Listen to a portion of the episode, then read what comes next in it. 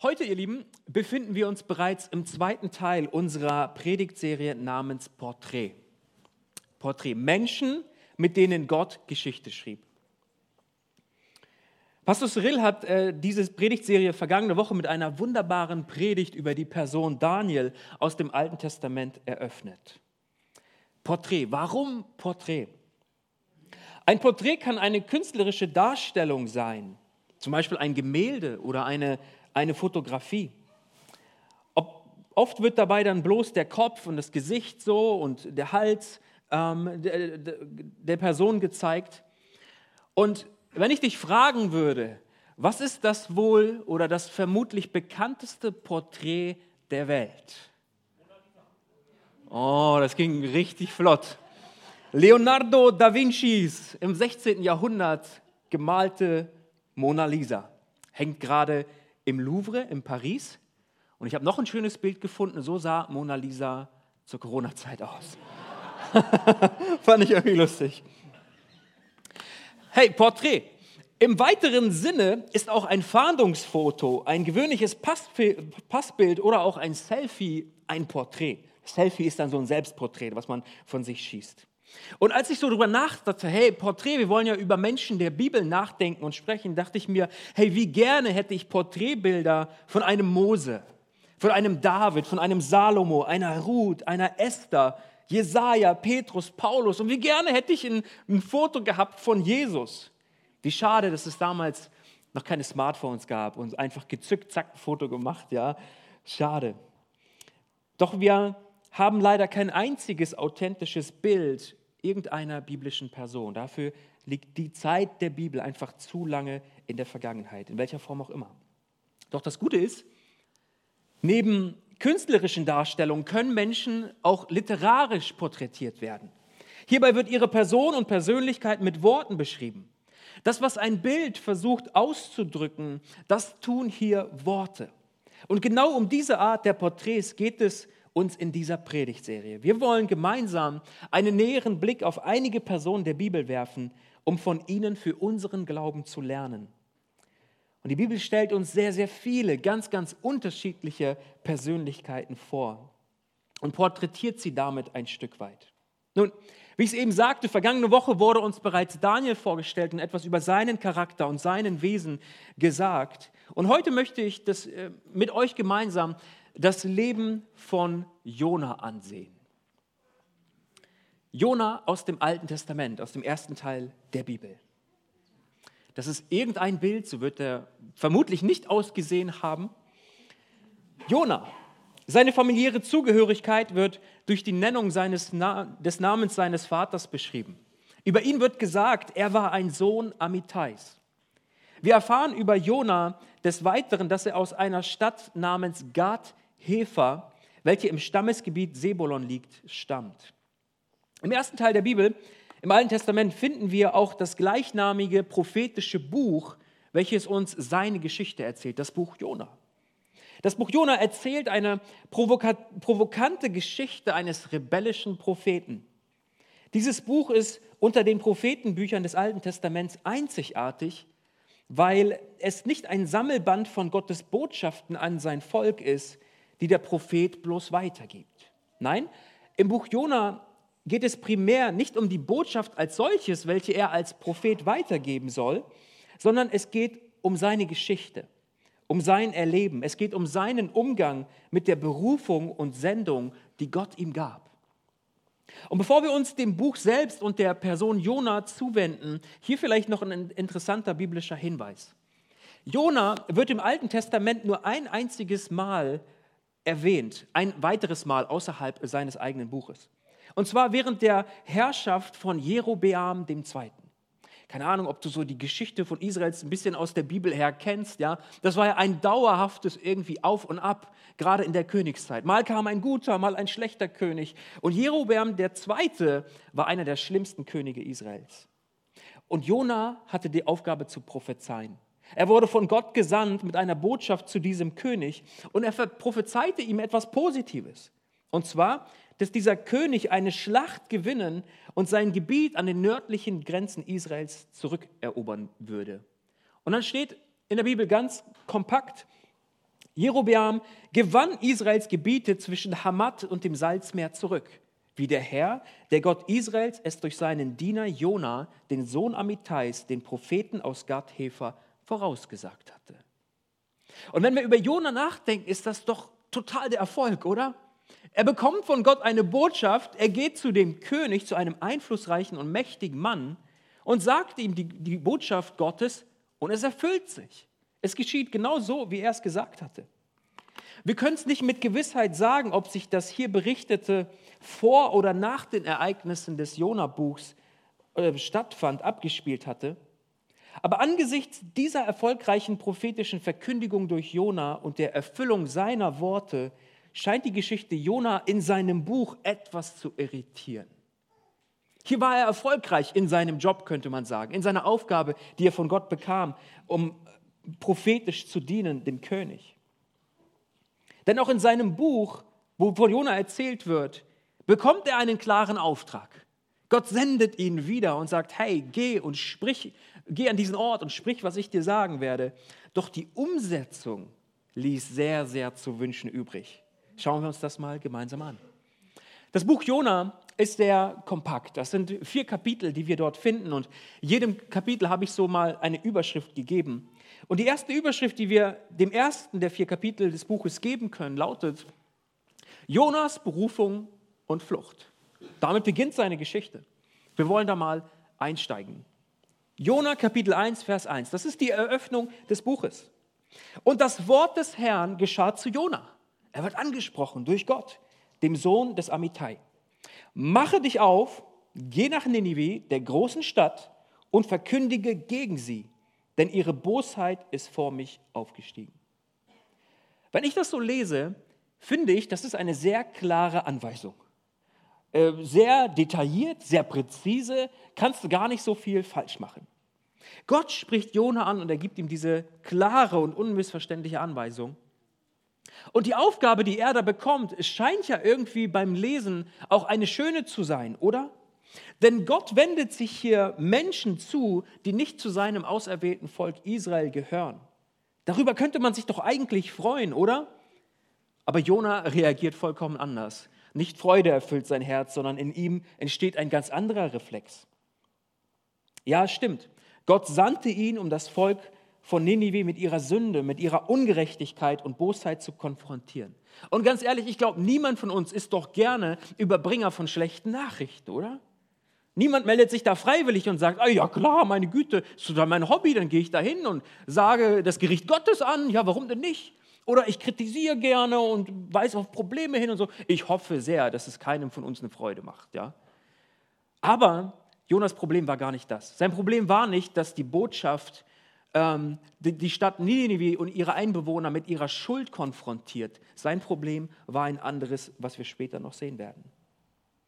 Er wird berufen von Gott und er wird gesandt. Und wie reagiert Jona? Wir lesen das im nächsten Vers. Aber Jona machte sich auf, um nach Tarsis zu fliehen, weg vom Angesicht des Herrn. Und er ging nach Jaffo hinab, fand ein Schiff, das nach Tarsis fuhr, gab den Fahrpreis dafür und stieg hinein, um mit ihnen nach Tarsis zu fahren, weg vom Angesicht des Herrn. Schau dir mal die ersten beiden Worte an aber Jona. Wenn auf ein Reden Gottes ein menschliches Aber folgt, dann ist das nie gut. Die Antwort an Gott sollte von Glauben bestimmt sein und nicht von so einem, ich sag's mal, Aber-Glauben. Aber Jona. Und ich musste da auch an, an andere Menschen aus der Bibel denken. Mir kam so ein Mose in den Sinn, oder? der genauso von Gott angesprochen wird, berufen wird, eine Aufgabe bekommt. Und in 2. Mose 3, Vers 11 lesen wir, Mose spricht hier und sagt, wer bin ich? Wer bin ich, dass ich zum Pharao gehen und die Israeliten aus Ägypten führen sollte? Dann nochmal zwei Verse weiter, Mose protestierte erneut. Aber sie werden mir nicht glauben und nicht auf mich hören. Sie werden einwenden, der Herr ist dir nicht erschienen. 4. Mose 10. Aber Mose erwiderte, Oh Herr, ich bin kein guter Redner, ich bin es nie gewesen. Und seit du mit mir, deinem Diener, sprichst, hat sich daran nichts geändert. Ich kann nicht gut reden. Und drei Verse weiter wieder, aber Mose bat, Herr, bitte schick doch einen anderen. Welch eine Geduld hat Gott bei Mose bewiesen. Ich weiß nicht, ob ich so geduldig gewesen wäre. Der will nicht, ja gut, dann finde ich wen anderes. Aber Gott war geduldig und hat ihn gesendet. Nun, Jona hält noch an seinem Aber fest. Und anstatt sich in Richtung Osten, denn da hätte er hingehen müssen, nach Ninive zu begeben, geht Jona in die komplett entgegengesetzte Richtung. Und nicht in die Richtung zu gehen, die Gott uns zeigt und in die Gott uns leitet, lässt sich mit einem recht einfachen Begriff beschreiben. Ungehorsam. Jona ist Gott hier ungehorsam. Jona ist durch seine Verweigerung und Flucht Gott gegenüber ungehorsam. Und ironischerweise in dem Bibeltext äh, haben wir es zweimal gelesen, ja, vom Angesicht des Herrn weg. Als könnte man tatsächlich vor Gott fliehen und sich vor ihm verstecken. Jona hat es zumindest versucht. Und Jona durfte dann auf außergewöhnliche Weise feststellen, dass das gar nicht so einfach ist. Gott davon zu laufen, sich vor ihm zu verstecken, sich seiner Augen zu entziehen. Und hier beginnt das zweite Kapitel des Buches. Und dieses könnte folgende Überschrift tragen: Jonas zweite Chance. Jonas zweite Chance. Ich möchte uns Jonas Flucht und seine Bemühung vor Gott zu fliehen einfach mal skizzieren mit meinen Worten. Jona bestieg das besagte Schiff Richtung Tarsis. Und Gott ließ einen großen Wind kommen und das Schiff drohte zu zerbrechen. Die Matrosen auf dem Schiff werfen das los, um zu, herauszufinden, wer schuld daran ist, dass das Meer so tobt. Sie finden heraus, dass es an Jona liegt und er weiß es selbst auch ganz genau. Er lässt sich von der Schiffsmannschaft ins Meer werfen, um den Sturm abzuwenden. Und unter normalen Umständen wäre das natürlich der sichere Tod auf offenem Meer im Sturm über Bord geworfen zu werden. Aber in dieser Geschichte von Jona steht alles Kopf. Im Wasser verschluckt ihn ein großer Fisch. Und dort befindet er sich drei Tage und drei Nächte. Und in dieser Einsamkeit, in dieser Finsternis, in der er sich befindet, betet er. Was sonst willst du auch tun? Er betet.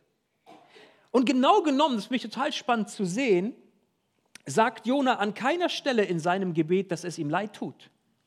Er sagt nicht, oh Herr, bitte vergib, ich habe gesündigt gegen dich, ich wollte weglaufen, aber du hast mich gefunden und du hast mich gepackt. Nein, sowas sagt er gar nicht. Er entschuldigt sich an keiner Stelle, aber er verspricht Gott, dass er ihm jetzt gehorchen möchte, egal was passiert.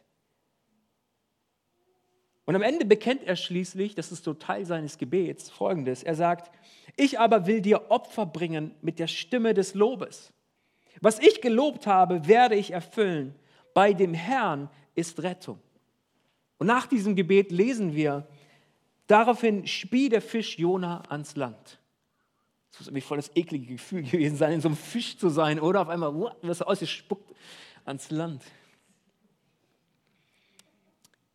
Jonas Versuch, vor Gott davon zu laufen, war misslungen. Es ging nicht. Gott verlor ihn nie aus den Augen. In den Sprüchen lesen wir, Sprüche 15, Vers 3, die Augen des Herrn sind überall. Er blickt auf den Bösen und auf den Guten. Jona war eigentlich einer der Guten, der sich aber böse verhielt. Gott ging ihm nach und Gott gebrauchte Wind, Sturm, die Seeleute und den großen Fisch, um Jona eine zweite Chance zu geben. Mit Mose hatte Gott unwahrscheinlich viel Geduld. Und bei Jona ist er bereit, Außergewöhnliches zu tun, um ihn zurückzuholen. Hier kommt die Frage an uns. Rennst auch du vor Gott davon? Aus der Geschichte Jonas lernen wir, dass es unmöglich ist, sich dem Blick unseres Gottes zu entziehen. Und du wirst nirgends Rettung finden als bei unserem Gott, der sich uns ultimativ in Jesus gab und heute noch gibt. Im Matthäusevangelium kommen Menschen zu Jesus. Sie haben von ihm gehört und er war schon so prominent in, in dem ganzen Gebiet und die Leute wollten ihn hören. Denn das, was er zu, zu sagen hatte, war voller Leben und da steckte eine Kraft drinne. Er lehrte nicht, wie die, wie die Schriftgelehrten und Pharisäer lehrten. Nein, da war eine Vollmacht. Sie wollten seine Worte hören. Sie wollten aber auch die Wunder sehen. Sie haben gehört davon, dass er Brot vermehrt hat dass er aus Wasser Wein gemacht hatte, dass er Menschen anrührte und sie wurden gesund, sie wurden heil an, an Körper und auch an, an ihrer Seele. Und sie kommen zu Jesus und sagen, Jesus, zeig uns noch ein Wunder. Wir wollen gerne was sehen. Und Jesus gibt ihnen eine sehr, sehr spannende Antwort, die mit der Geschichte Jonas in Verbindung steht. Jesus sagt, nur schlechte, treulose Menschen würden ein Wunder verlangen. Das einzige Zeichen, das ich ihnen geben will, ist das, was mit dem Propheten Jona geschah. So wie Jona drei Tage und drei Nächte im Bauch des großen Fisches verbracht hat, so wird der Menschensohn, und hier meint er sich selbst, drei Tage und drei Nächte im Herzen der Erde sein. Was für eine Antwort. Und in diesem Moment verstand keiner diese Worte Jesu, auch seine Jünger nicht. Ich kann mir so vorstellen, wie die ihm zuhörten und man hat ihnen förmlich das große Fragezeichen in ihrem Gesicht ansehen können. Erst nach seinem Tod und seiner Auferstehung, als Jesus die Macht des Todes für immer besiegt hatte, verstanden seine Jünger diesen Vergleich. Denn wie Jona im Bauch des Fisches, so lag Jesus drei Tage und drei Nächte im Grab. Jona bekam eine zweite Chance und durch Jesu Auferstehung bekommt auch jeder Mensch eine zweite Chance. Wir glauben an einen Gott der zweiten Chance. Und ich will dir sagen, laufe vor Gott nicht davon. Heute kann der Tag deiner Rettung sein. Gott will dich nicht versklaven, er will dich nicht binden. Im Gegenteil, wenn wir wirklich verstehen, welches Geschenk uns in Jesus Christus gemacht ist, welche Bedeutung das Kreuz für unser Leben haben soll, dann verstehen wir, Rettung und wahre Freiheit ist seine Absicht für uns. Voller Liebe. Laufe vor Gott nicht davon. Rennst du vor Gott noch davon? Ein erfahrener Lehrer, der einen weltweiten, Mission, weltweiten Missionsdienst hat und als Gastlehrer immer wieder bei uns am theologischen Seminar unterrichtete als Gastlehrer, berichtete mal in seinem Unterricht von, von Gesprächen, die er geführt hat mit Menschen. Auf der ganzen Welt ist er unterwegs. Ähm, und das ist mir so im Gedächtnis geblieben und daran war ich erinnert. Er hat erzählt, dass er mit vielen erfolgreichen Geschäftsleuten, mit vielen Menschen, die Karriere gemacht haben, ihr Leben gelebt haben, gesprochen hat. Und an einem Punkt in diesem Gespräch berichteten sie ihm davon, weißt du was, vor Jahrzehnten gab es einen Ruf Gottes auf meinem Leben. Gott rief mich und hat mir eine Aufgabe gegeben, mir eine Berufung geschenkt oder mich vielleicht sogar in den vollzeitlichen Dienst gerufen. Aber ich habe damals nicht darauf gehört. Ja, ich bin jetzt erfolgreich, ja, die Dinge laufen irgendwie, aber diese Menschen und jeder dieser Menschen hat ihm gesagt, es gibt eine Leere und eine Unzufriedenheit in meinem Innern, die mir nichts von all dem Erfolg geben konnte. Und sie bringen es damit in Verbindung, dass sie sagen, ja, in gewisser Weise, ich bin vielleicht nicht vor Gott davon gerannt, aber ich bin davon gerannt von der Berufung, die er mir gegeben hat, den Dienst, den er mir anvertrauen wollte. Und sie merken, dass das ein Fehler war. Das ist mir so im Gedächtnis geblieben. Diese Menschen waren Gott dort in diesem Punkt, wo er sie angesprochen hat und gerufen hat, wie Jona, irgendwie ungehorsam geworden. Sie wussten, dass es damit zusammenhing, dass sie Gottes Ruf den Rücken gekehrt haben. Und auch in diesem Zusammenhang will ich fragen, rennst auch du vor Gott davon? Wenn du vor der Berufung Gottes davongelaufen bist, und das ist die gute Nachricht, dann wisse, Gott gibt dir eine zweite Chance. Du darfst und solltest wie Jona umkehren und der Stimme Gottes gehorsam sein. Gott gibt dir eine zweite Chance. Nachdem Jona ausgespuckt wurde von diesem großen Fisch, beginnt Kapitel 3. Und das könnten wir so überschreiben: Jonas predigt in Nineveh. Das dritte Kapitel berichtet dann davon, dass Gott seinen Auftrag an Jona wiederholt.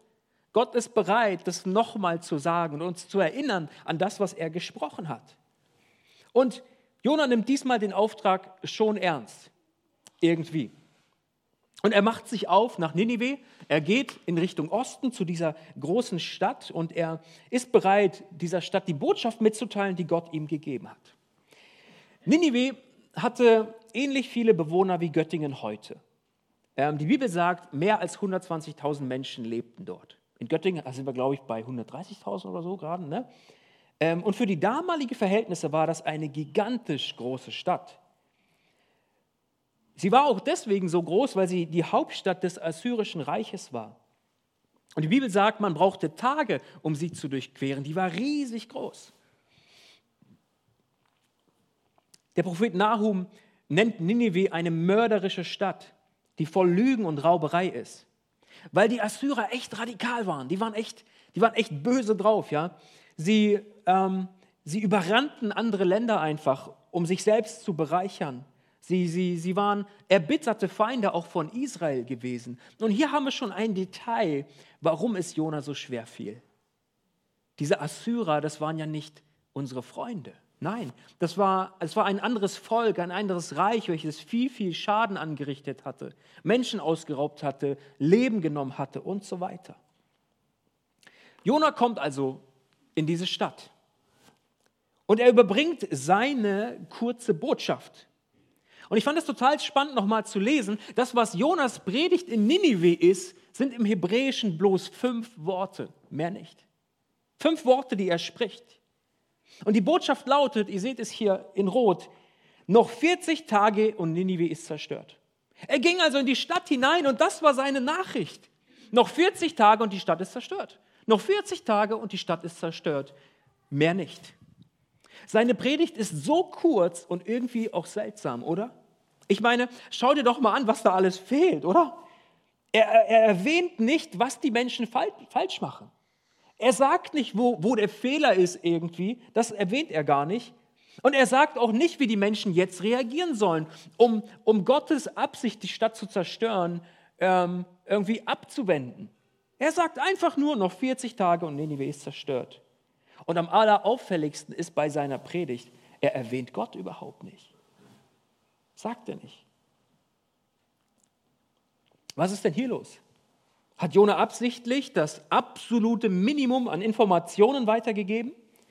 Ja, es scheint so, als ob er die Botschaft Gottes sabotiert, um sicherzustellen, dass Ninive zerstört wird. Erst will er nicht hingehen und jetzt geht er nach Ninive und so das Minimum, so, die Stadt wird zerstört, die Stadt wird zerstört. Macht damit, was ihr wollt mit der Info. Doch was auch immer seine Motive sind, auch dieser Plan geht schief. Denn kurz nachdem er diese fünf Worte Predigt gehalten hat in Ninive, lesen wir von der unerwarteten Reaktion der Bewohner.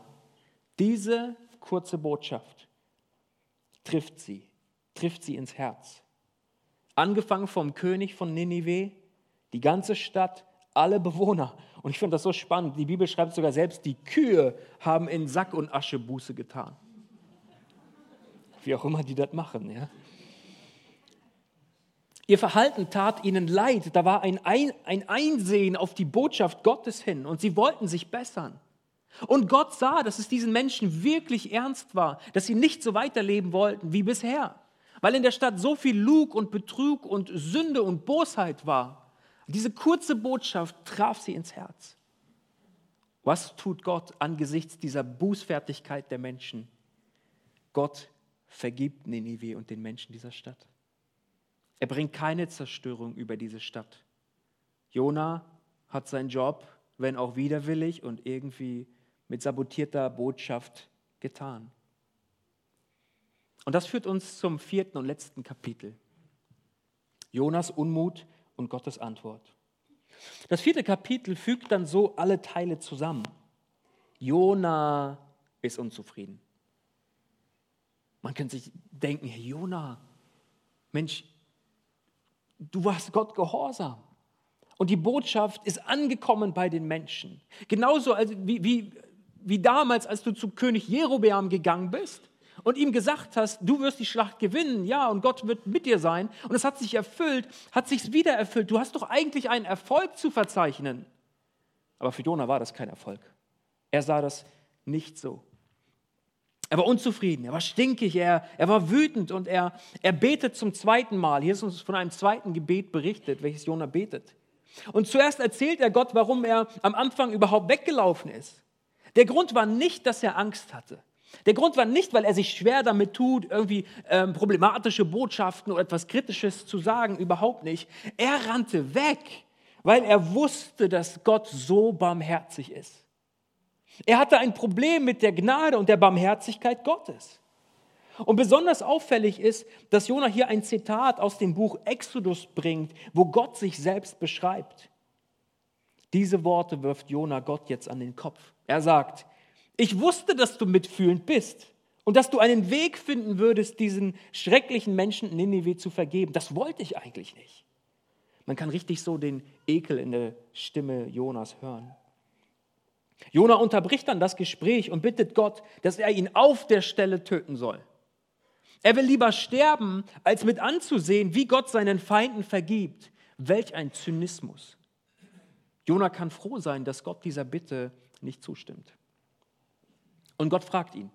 Gott fragt ihn einfach, ob sein Ärger über seine Barmherzigkeit und Gnade, die er erwiesen hat, überhaupt berechtigt ist. Jona ignoriert die Frage, geht gar nicht darauf ein. Er verlässt die Stadt und er geht auf einen Hügel in der Nähe. Er will vielleicht eine Aussicht haben auf diese Stadt. Und dort bleibt er erstmal, um zu sehen, was passiert. Und ich dachte mir, hat er sich da vielleicht hingesetzt in dieser leisen Hoffnung, naja, vielleicht tun die Menschen in Ninive ja Buße von ihrer Buße, verfallen wieder in ihre alten Verhaltensweisen und dann lässt Gott Feuer regnen und ich habe eine tolle Aussicht, dann kommt das Strafgericht Gottes. War das seine Motivation? Wir wissen es nicht genau. Aber er ist dort und er sieht die Stadt und er ist im Gespräch mit Gott. Und dann passiert wieder etwas Seltsames. Gott schenkt Jona auf wundersame Weise einen Weinstock. Eine Pflanze wächst direkt neben ihm, um ihn vor der heißen Sonne zu schützen. Sie soll ihm einfach einen Schatten spenden. Aber dann, nach kurzer Zeit, nach einem Tag meine ich, war das, schickt Gott einen kleinen Wurm, der die Pflanze auffrisst und Jona verliert den angenehmen Schatten. Oh nein. Jetzt ist er in der prallen Sonne, in der Mittagshitze und sitzt da und wartet da und will eigentlich sterben, weil Gott so barmherzig ist. Und mitten in der Hitze der Sonne bittet Jona Gott erneut darum, Gott töte mich einfach. Ich kann das nicht ertragen.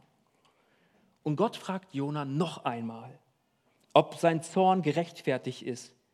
Und Jona schnauzt Gott eigentlich an und sagt, Gott, lass mich einfach sterben. Das sind die letzten Worte Jonas in der Geschichte. Kein Happy End, wie ich finde, wenn wir auf das Leben von Jona blicken. Das waren Jonas letzten Worte in der Geschichte, aber weißt du was? Gott hat immer das letzte Wort in der Geschichte. Er sagt, dass diese ganze Aktion mit dem Weinstock eigentlich ein Versuch war, zu Jona durchzudringen und sein Herz zu, zu gewinnen, weil Jona ganz klar im Unrecht war. Jona war so emotional und machte sich Sorgen um diese Rebe, die er nur für einen Tag lang hatte und die ihm Schatten spendete. Und Gott fragt Jona, hey, meinst du nicht, dass so viele Menschen und die Tiere noch dazu in dieser Stadt so viel wertvoller sind als dieser Weinstock? Warum sollte ich mich ihrer denn nicht erbarmen? Und diese Frage Gottes, diese Frage Gottes an Jona richtet sich auch an die Leser dieses Buches und richtet sich auch an uns heute Morgen. Ist es okay für dich, dass Gott deine Feinde liebt? Oder ist die Liebe Gottes für uns manchmal so schwer zu verstehen, so schwer zu begreifen und wir stören uns vielleicht manchmal an ihr, weil Gott sie sogar den Menschen erweist, die wir für böse halten und unwürdig und denen wir niemals in Liebe begegnen wollten? Ist es okay für dich, dass Gott deine Feinde liebt? Das Buch Jona hält uns an dieser Stelle einen Spiegel vor. In Jona sehen wir die schlimmsten Züge auch unseres Charakters in Großaufnahme. Es sollte Demut und Dankbarkeit in uns darüber wecken, dass Gott seine Feinde liebt und sich mit dem Jona in uns in uns allen auseinandersetzt. Und um ein hochaktuelles Geschehen aufzugreifen, das uns allen sehr nahe geht und die Bilder sind uns so präsent.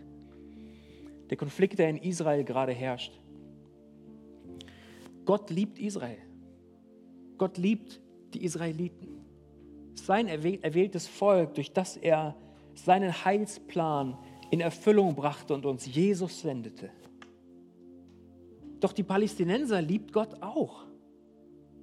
Und jetzt kommt's. Die Hamas-Kämpfer sind ebenfalls von Gott geliebt. Stören wir uns daran?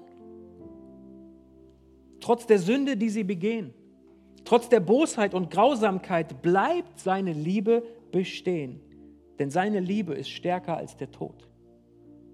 Seine Liebe hat nicht Halt gemacht vor Ninive, vor diesen Erzfeinden Israels, die immer wieder geplündert haben, gemordet haben, die so in ihrer Sünde und Bosheit verstrickt waren. Gott sendet so einen widerspenstigen Propheten wie Jona, ist bereit, ihn zurückzuholen, und um ihn wirklich an den Ort zu bringen, wo er ihn haben möchte. Und er hält so eine kurze Predigt und die Stadt fällt in Buße und Gott wendet das Übel ab.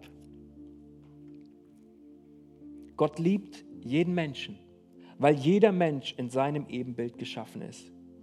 Doch diese Liebe Gottes macht ihn nicht blind für die Taten, die der Mensch tut. Er liebt den Menschen, aber er beurteilt und verurteilt die Tat.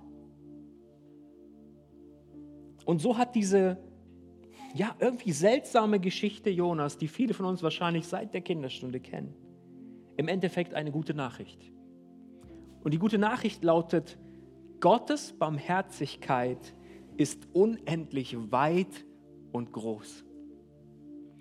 Gottes Barmherzigkeit ist unendlich weit und groß.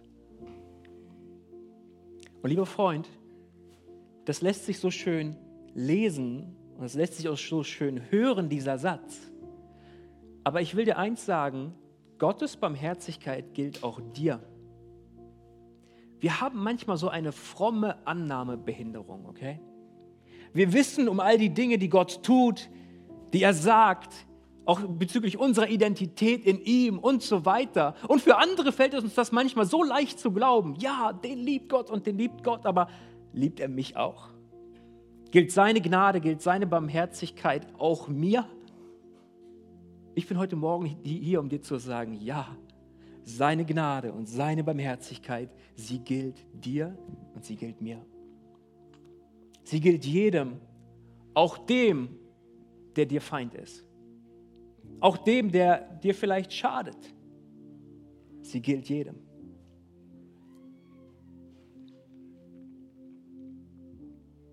An diesem Punkt möchte ich uns zu einer Reaktion einladen. Von der Geschichte von Jonas Geschichte können wir so viel lernen. Und ich möchte uns drei Fragen stellen angesichts der Botschaft, die wir gehört haben.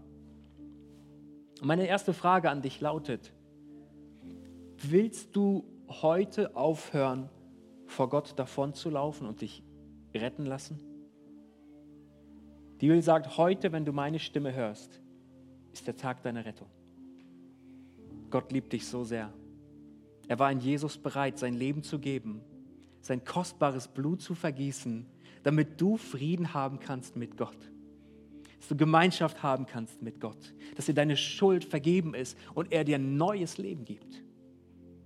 Laufe vor Gott nicht davon. Wenn du heute ein, ich sag mal so, ein Ziehen in deinem Herzen spürst und Gott dich anspricht, gib dem nach. Es gibt nichts, wovor du Angst haben solltest. Er liebt dich. Meine zweite Frage lautet, willst du heute aufhören, vor Gottes Berufung für dich davon zu laufen? Vielleicht hat Gott in dein Herz und in dein Leben gesprochen, auf welche Weise auch immer. Und das klingt so verrückt. Gott will, dass ich dies oder jenes tue. Vielleicht hast du Angst davor und es erscheint dir zu groß, aber eins darf ich dir sagen. Denjenigen, den Gott beruft, den begabt er auch und den rüstet er aus mit allem, was er braucht, um zu tun, wozu Gott ihn gesandt hat. Gott beruft nicht die Begabten, es ist andersrum. Er begabt die Berufenen. Oh, ich wünsche mir, dass dieser Satz in dein Herz fällt und da wirklich eingemeißelt wird. Gott beruft nicht die Begabten, er begabt die Berufenen. Laufe vor Gott nicht davon, sondern stelle dich seiner Berufung für dich und erlebe, was Großartiges entstehen kann, wenn wir gehorsam sind und gehen. So wie ein Jona nach Ninive ging und so ein Heil einfach kam für diese Stadt. Und die dritte Frage lautet, möchtest du heute akzeptieren, dass Gottes Liebe dir und selbst deinen Feinden gilt? Seine Gnade und seine Barmherzigkeit kennen kein Ende. Und ganz ehrlich, weißt du, wenn Gott jeden Menschen einschließt und jeden Menschen annimmt und umarmt und sagt, du bist mein geliebtes Kind, für dich war ich bereit, ans Äußerste zu gehen. Ganz ehrlich, wenn Gott das tut, dann will ich das auch tun können, auch wenn es mir manchmal schwerfällt. Dann will ich jedem Menschen mit dieser Liebe Gottes, die ich selbst erfahren habe, begegnen. Und ich weiß, in diesem Bereich können wir alle wahrscheinlich noch wachsen. Die Feinde zu segnen und Gutes über ihrem Leben auszusprechen.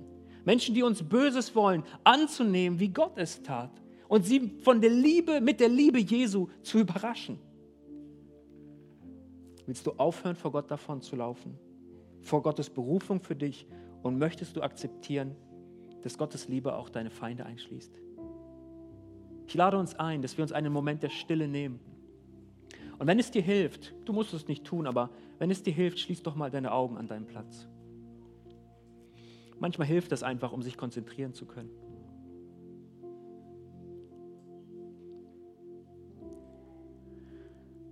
Wir finden die Geschichte von Jona in der Bibel nicht, um einfach etwas Nettes gelesen zu haben,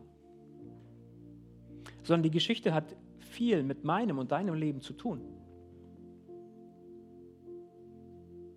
Und ich möchte uns einen Moment der Stille geben, ich werde auch nichts sagen, damit du mit deinen Worten und deinen Gedanken und deinen Entscheidungen zu Gott kommen kannst, gerade jetzt. Denn er ist hier und er hört den Schrei deines Herzens. Sage ihm, was du zu sagen hast.